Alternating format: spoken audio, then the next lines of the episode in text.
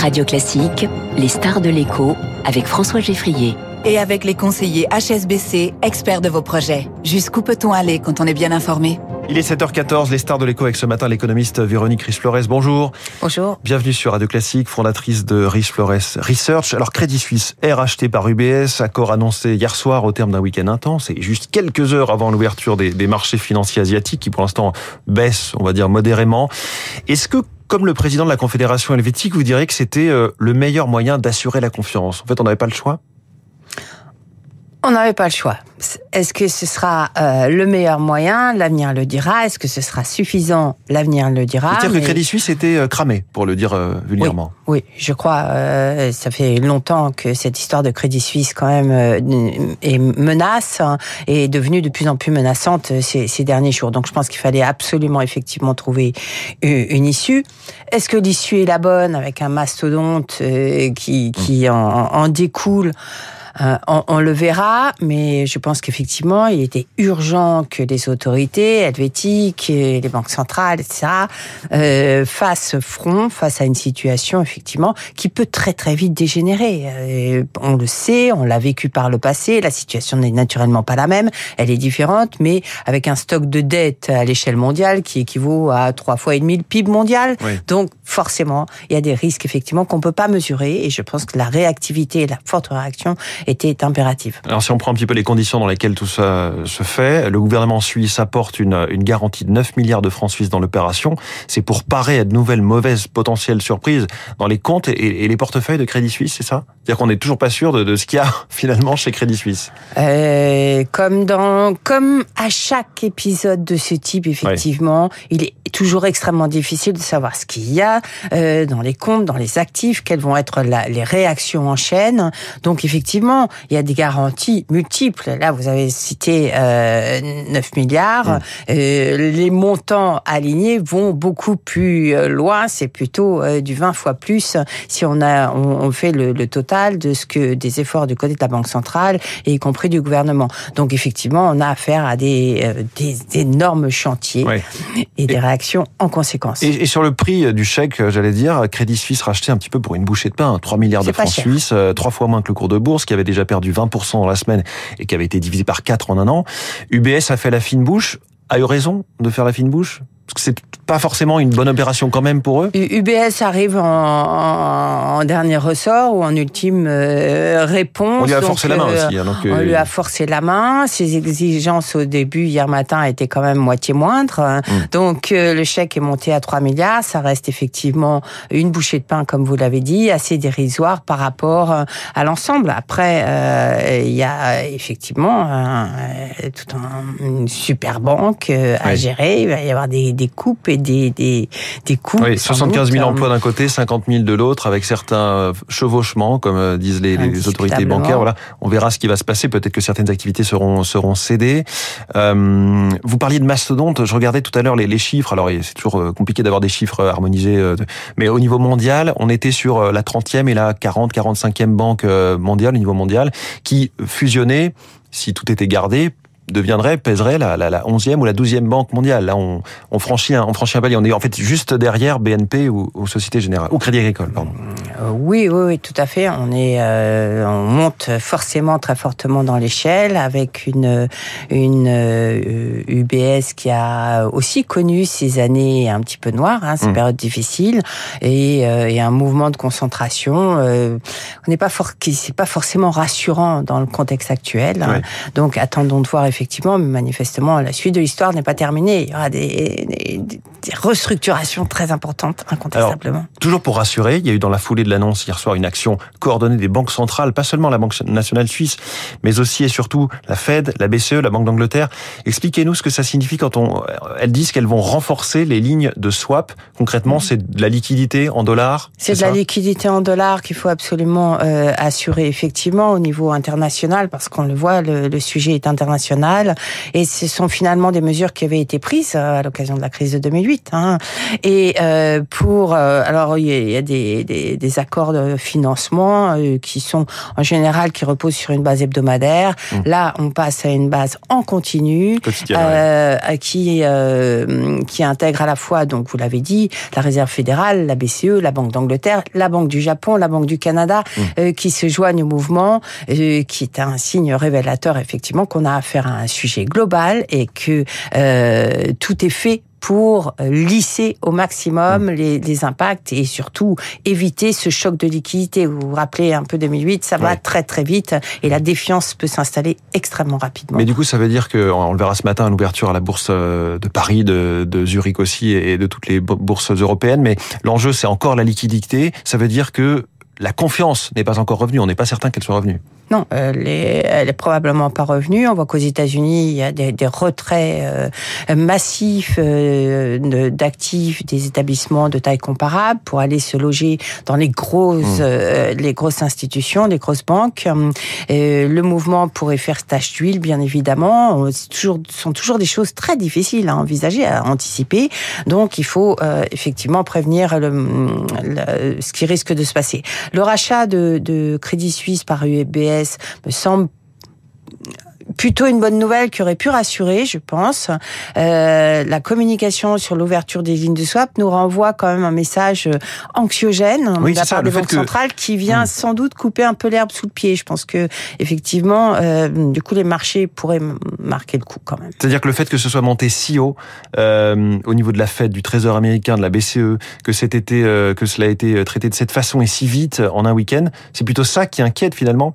Bah, oui, et surtout après, euh, enfin, le, le, contraste est massif après une banque centrale européenne mm. qui a remonté ses taux euh, jeudi dernier en disant nous ne nous inquiétons pas, tout va bien, c'est une question euh, américaine, voire suisse, mais qui ne nous concerne pas. Non, la question toujours est globale et effectivement, ça, ça rappelle à, à, à, tout un chacun que le, le risque est bien global. Est-ce que ça rappelle aussi, on ne cesse de poser la question depuis dix jours, puis de se rassurer, puis de se la reposer à nouveau, est-ce que ça rappelle aussi la situation de 2008 Incontestablement, à tous les niveaux. Et depuis presque le premier jour, je dirais. Pourquoi C'est toujours les mêmes mécanismes de, de Ce panique, sont toujours les mêmes mécanismes. Alors, on parle pas de subprime, mais euh, d'un taux d'endettement euh, vertigineux à l'échelle globale, hein, avec une exposition multilatérale dans tous les sens, hein, et euh, incontestablement des, euh, des biais euh, et des exagérations dans les, les financements dans un environnement où l'argent ne coûtait rien ces dernières années. Euh, le financement des startups, la nouvelle technologie aux États-Unis, qui est quand même un emblème, effectivement, des endroits où on a bien vu euh, qu'il y avait euh, sans doute sous-estimation du risque global, enfin du risque de marché. donc oui, c'est toujours la même chose. Et je dirais même, c'est presque de pire en pire avec un endettement mondial qui hmm. n'a cessé d'augmenter ces dernières années. Là, il faut s'attendre à d'autres mauvaises surprises dans le secteur bancaire. Est-ce qu'on est en train de chercher les autres euh, vilains petits canards qui ont des trucs un petit peu cachés Ah, incontestablement. Euh, on, va, on va chercher. Est-ce qu'on trouvera tout de suite? Est-ce que ça va se déclencher tout de suite? Euh, Il faut espérer que non. Mais rappelez-vous 2008, hein, les, les, premiers signaux de crise financière, c'est pas c'est pas octobre 2008, c'est bien avant, c'est presque un an, un an et demi avant. Août 2007. Euh, Exactement. Hein, donc tout, tout ces, ce processus prend du temps et effectivement, on peut s'attendre à de mauvaises nouvelles ou du stress récurrent, euh, d'où d'ailleurs ces répliques, ces réponses des banques centrales, dont la, la, euh, aux États-Unis, la Fed euh, qui est interrogée sur le mécanisme de garantie, parce qu'effectivement, il y a de fortes demandes des banques régionales pour augmenter ces garanties qui paraissent aujourd'hui insuffisantes. La Fed qui se réunit demain et, mercredi, est-ce qu'elle, qu'est-ce qu'elle va faire? La BCE a augmenté ses taux comme si de rien n'était la semaine dernière? Oui, bah, j'ose espérer que la Fed, enfin, je pense qu'on on peut pas dupliquer, on n'arrive pas à imaginer que la Fed euh, euh, chausse les mêmes chaussures que celles de la BCE. déjà, ils sont plus hauts, hein, leurs taux sont déjà arrivés. Déjà, leurs taux sont plus hauts. L'activité a donné un certain nombre de, de signes, effectivement,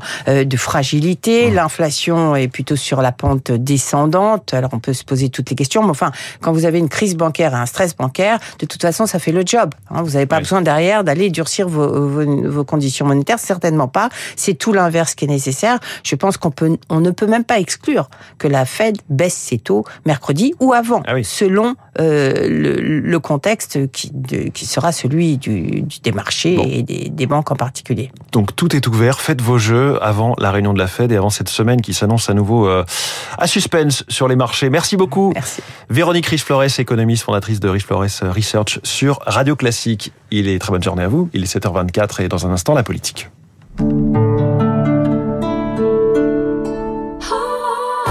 Malika dirige une petite entreprise de BTP. Alors, quand elle découvre l'offre Open Pro regroupant, La ligne fixe Internet et jusqu'à 10 lignes mobiles, elle se dit... c'est du solide. Et Avec moins 20% dès la sixième ligne mobile, elle se dit... c'est du béton. Avec Open Pro d'Orange, profitez d'une offre complète et de moins 20% par mois sur tout forfait mobile dès la sixième ligne souscrite. Orange. Offre soumise à condition, disponible en France métropolitaine, réservée aux professionnels. Remise mensuelle sur le montant de l'abonnement des forfaits mobiles Open Pro. Conditions et détails sur orangepro.fr. Retrouvons François Monnier, directeur de la rédaction d'Investir le Journal des Finances. Les investisseurs jouent à se faire peur avec les banques. SVB aux États-Unis et Crédit Suisse en Europe craquent. Les indices Tang. Investir dresse le bilan de cette semaine incroyable sur les marchés et vous guide pour la suite. Investir, l'abonnement très rentable. François Geffrier sur Radio Classique. Avec David Doucan et David Abicard. Bonjour à tous les deux. Bonjour. L'info politique avec vous, David Doucan, rédacteur en chef du service politique du Parisien. Le 49.3 et ses conséquences, actions violentes ici et là dans les rues, des députés de la majorité froissés ne pas avoir pu voter. Et bien sûr, ces deux motions de censure cet après-midi. Alors euh, aujourd'hui, c'est le premier jour du reste du quinquennat d'Emmanuel Macron. Oui, avec euh, en effet d'abord une haie à franchir, celle de la motion de censure en particulier déposée par le groupe Lyot. Euh, Ces simili-centristes indépendants, patchwork de députés d'outre-mer, de Corse et d'anciens socialistes. Ils espèrent, contrairement au repoussoir LFI et RN, pouvoir attirer les députés LR en rupture de banc et faire tomber le gouvernement. Je vous épargne l'usage de la calculette. Sachez juste que pour cela, il faudrait que 30 républicains votent la censure. Mais attention, Emmanuel Macron a toujours été clair, en cas de motion adoptée, il prononcerait la dissolution de l'Assemblée nationale. Or, le courage est-il la qualité qui caractérise le plus les frondeurs de LR Ces hommes euh, et femmes qui, effrayés par l'impopularité, se sont assis sur les convictions défendues euh, par leur parti depuis toujours, les mêmes qui, pour certains, ont volontairement laissé planer le doute pour pousser le gouvernement au 49-3 afin euh, de ne surtout pas avoir à se positionner devant les Français sur la réforme la plus importante du quinquennat. Euh, Ces braves voudront-ils déclencher une dissolution et risquer d'être battus? Voilà pourquoi le gouvernement et la majorité sont, sauf énorme surprise, sereins pour les votes de cet après-midi. Serein, sauf surprise pour aujourd'hui, mais pour demain alors. Et oui, le défi est de taille politiquement. Emmanuel Macron n'est pas en forme, mais il est vivant. On se relève du 49-3 alors qu'un rejet du texte aurait marqué un coup d'arrêt. Donc maintenant, euh, comment relancer la machine? Remanier son gouvernement semble une étape utile, non pas forcément pour se séparer, euh, se séparer d'Elisabeth Borne, mais pour retrouver l'efficacité. Euh, Plus de 40 ministres et secrétaires d'État, dont la plupart euh, totalement inconnus, c'est trop, euh, c'est un peu risible, mais surtout cela dilue la décision politique alors qu'on a besoin de l'inverse, c'est-à-dire de clarté et d'efficacité. Emploi, éducation, santé, transition écologique, voilà le programme pour la suite. Euh, Sur tous ces sujets, le président doit pouvoir compter sur des relais solides euh, pour la mise en œuvre et l'incarnation. Aujourd'hui, ce n'est pas le cas. L'autre sujet, euh, c'est sa relation aux Français. La bataille des retraites fait mal. Sa cote de popularité est tombée à 28 dans le baromètre IFOP. 8 points de moins en trois mois, qui l'emmènent au niveau d'impopularité de 2019 en fin de crise des Gilets jaunes. Euh, Le quinquennat ne fait que commencer. La France ne peut pas se payer le luxe de quatre ans d'immobilisme. Per- perspective inenvisageable pour le président et de toute façon euh, incompatible avec son caractère. Donc, il faut réparer, réinventer le lien direct avec les Français. Emmanuel Macron euh, prépare une prise de parole prochainement qu'il explique lui-même euh, sa décision de recourir au 49.3 euh, sera la première marche. L'info politique de David Doucan, à chaque matin sur Radio Classique. David Abiker, les titres de la presse. Ce matin à la une, le naufrage. Ce n'est pas un échec, c'est un naufrage, estime ce matin Laurent Berger, le patron de la CFDT dans Libération. Il euh, estime que le gouvernement est dans une impasse politique et demande euh, au président de retirer, de renoncer à promulguer euh, la loi sur la réforme des, des retraites. Les échos redoutent, eux, le spectre de la radicalisation. Tous suspendus à la motion de censure, titre La Charente libre. Comment gouverner après le 49-3 s'interroge l'opinion quand le Parisien se demande comment se relancer après la motion de censure. Le Parisien qui titre Inflation à tous les rayons. À la une du Figaro, les Parisiens accablent la politique d'Anne Hidalgo, déchets oblige. Selon un sondage, Rachida Dati serait la première opposante devant Gabriel Attal à la maire de Paris. Enfin, c'est le Berry républicain qui annonce la seule bonne nouvelle de la journée. Voilà le printemps. Merci David Abiker, c'est dit avec tellement de joie dans la voix. À tout à l'heure 8h30. Bonjour Renaud Blanc. Bonjour François. La suite du programme de la matinale. Premier invité Antoine Bondaz, chercheur à la Fondation pour la recherche stratégique, spécialiste de la Chine. Nous reviendrons avec lui sur le déplacement aujourd'hui à Moscou, le déplacement de Xi Jinping, le président chinois, aux côtés